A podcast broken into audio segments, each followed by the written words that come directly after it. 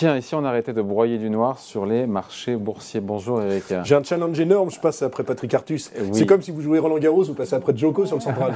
non, mais, compliqué. Qu'est-ce qu'il nous dit Parce que vous pensez qu'on a peut-être de bonnes surprises ici à la fin de l'année. Lui, il nous dit quoi? Il nous dit que les marchés boursiers européens ont encore un potentiel de baisse, puisque possiblement euh, la BCE pourrait être plus agressive que ce que les marchés attendent en matière de hausse de taux. Ouais, enfin, Vous l'entendez ça? Oui, je l'entends, mais euh, moi ce que je dis simplement, c'est que c'est vrai que la séance de jeudi a été un petit peu bizarre sur les marchés financiers, puisqu'on a, une, on a une très forte inflation. On a baissé aux États-Unis. Aux États-Unis, on a baissé à 5704 points sur le CAC 40, et là on est remonté quasiment aux 6100 points. Et on a le sentiment quand même qu'il y a peut-être un nouveau paradigme qui est en train de se dessiner sur les marchés. Euh, les résultats des entreprises, on, pensait le pire pour les résultats des entreprises. Je vous rappelle qu'on est au début. Là, on est au début, d'accord. On est au début, mais je vous rappelle qu'en juin, on prévoyait 11% de croissance des bénéfices du S&P 500. Ça a été révisé en forte baisse. On n'est plus qu'à 3%. Ce qu'on a eu en termes de publication, à part Morgan Stanley qui a été décevant euh, vendredi, c'est plutôt pas mal. Hmm. Ça a permis au marché de rebondir. Quand on voit du côté de la Banque d'Angleterre, vous avez vu de, la part de, Truss, la première ministre anglaise, elle a viré de son premier ministre elle a viré son ministre des Finances, pardon. Elle a changé de virage stratégique en termes de politique économique, ça a rassuré les marchés, ça a rassuré mm. les marchés obligataires.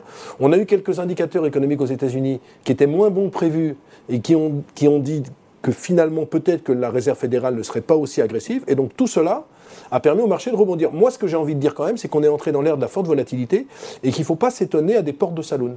C'est-à-dire que moi, je ne crois pas du tout à une baisse en direct sur les marchés. Et, et Patrick Artus a peut-être raison, mais tout dépend de où la baisse va commencer. Parce que si on remonte à 6006 hmm. et qu'on rebaisse à 6000, c'est sûr qu'on aura perdu 10%, mais on sera parti de 6600 points. Hmm. Moi, ce que j'ai envie de dire, c'est qu'il faut faire très attention, que le pire n'est jamais sûr. Et regardez les résultats des entreprises françaises, c'est sûr qu'il n'y en a pas eu beaucoup.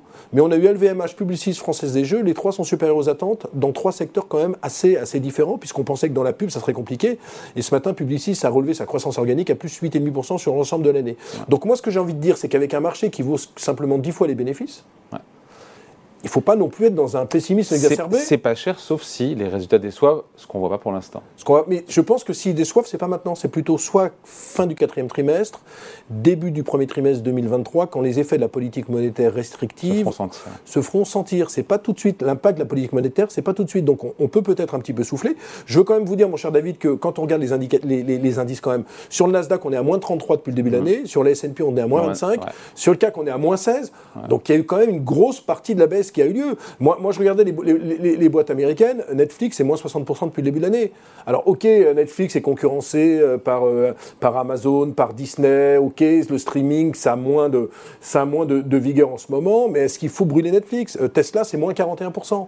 Donc, c'est sûr que ça va encore 50 fois les bénéfices Tesla, mais ce que j'ai envie de dire, mm. c'est qu'on a quand même vachement de mauvaises nouvelles qui sont intégrées Certains dans les cours. disent qu'il y a quand même pas mal de mauvaises nouvelles qui sont dans les cours, mais que la vraie récession n'est pas pricée par les marchés notamment la récession bénéficiaire, si la récession économique bah, Écoutez, pour, l'instant, bah si, parce que tout le monde sait que par exemple en Allemagne, en 2023, on va glisser tranquillement vers la récession. Donc c'est quand même intégré dans les cours.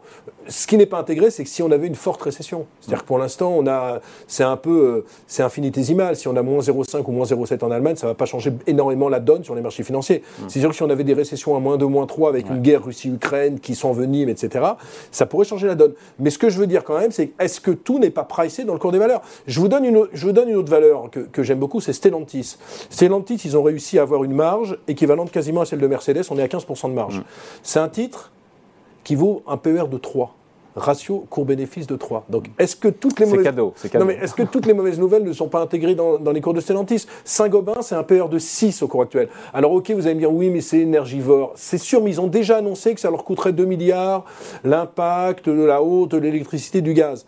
Mais ça vaut 6 fois les bénéfices. Ce que j'ai envie de vous dire par là, c'est qu'il y a eu tellement de fortes baisses déjà sur certaines valeurs, qu'on a quand même le sentiment qu'on peut peut-être revenir dessus. Même chose sur Dassault Systèmes. Dassault Systèmes, c'est quand même leader mondial des éditeurs de logiciels. C'est rentabilité de 35%, c'est tous les ans un free cash flow d'un milliard. Ça perd 35% depuis le début de l'année. Est-ce qu'il ne faut pas revenir sur Dassault Systèmes? Mais ça reste en termes de valorisation quand même. Ça, ça, a toujours été cher, mais avant c'était 40 fois les bénéfices, maintenant c'est plus que 25 fois. Mais Kering, alors prenons, prenons, une boîte qui a été complètement laissée de côté. Kering, depuis le début de l'année, c'est moins 35.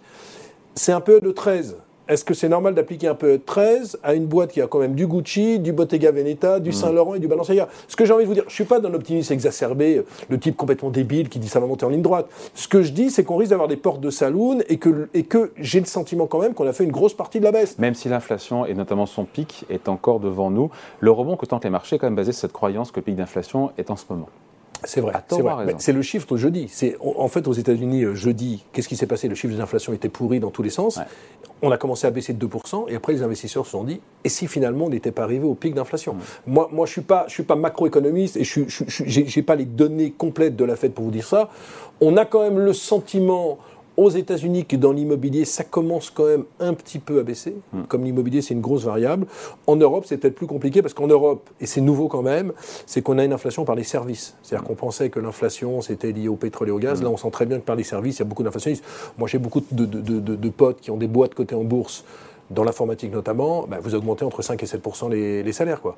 Euh, alors, si vous n'avez pas de pricing power derrière, ça peut être compliqué, mais en général, dans l'informatique, vous pouvez répercuter complètement euh, les hausses de tarifs parce qu'on a besoin Donc, de Donc, la fin d'année pourrait nous réserver des bah, bonnes surprises. Non, mais vous, je sais pas, euh, quand on réfléchit, je pense qu'on va avoir beaucoup de volatilité en cette fin d'année.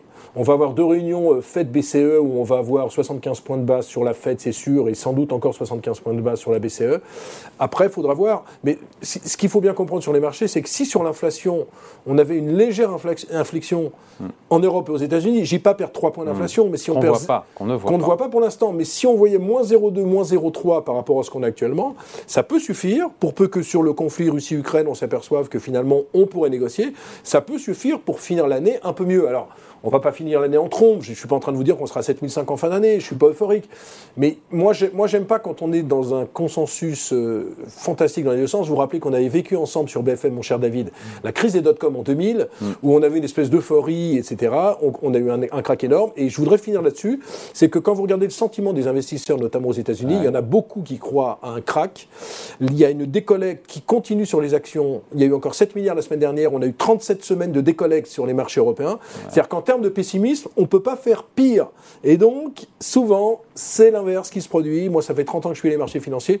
Donc, attendons de voir. Je ne suis pas en train d'être euphorique sur les marchés. Je dis simplement qu'on peut avoir des beaux rebonds. Et quand vous êtes gérant de fonds, notamment, vous ne pouvez pas dire à vos, à, vos, à vos allocataires, à ceux qui ont souscrit dans vos fonds, bah, écoutez, non, j'ai pas vu le rebond parce que je suis négatif. Il faut être là. Et moi, j'ai le sentiment quand même qu'on a sans doute vu bientôt le plus bas du marché financier. On aura l'occasion d'en reparler dans les prochaines semaines. Point de vue signé Eric Lewin rédacteur en chef des publications Zagora. Merci. Merci, mon cher David.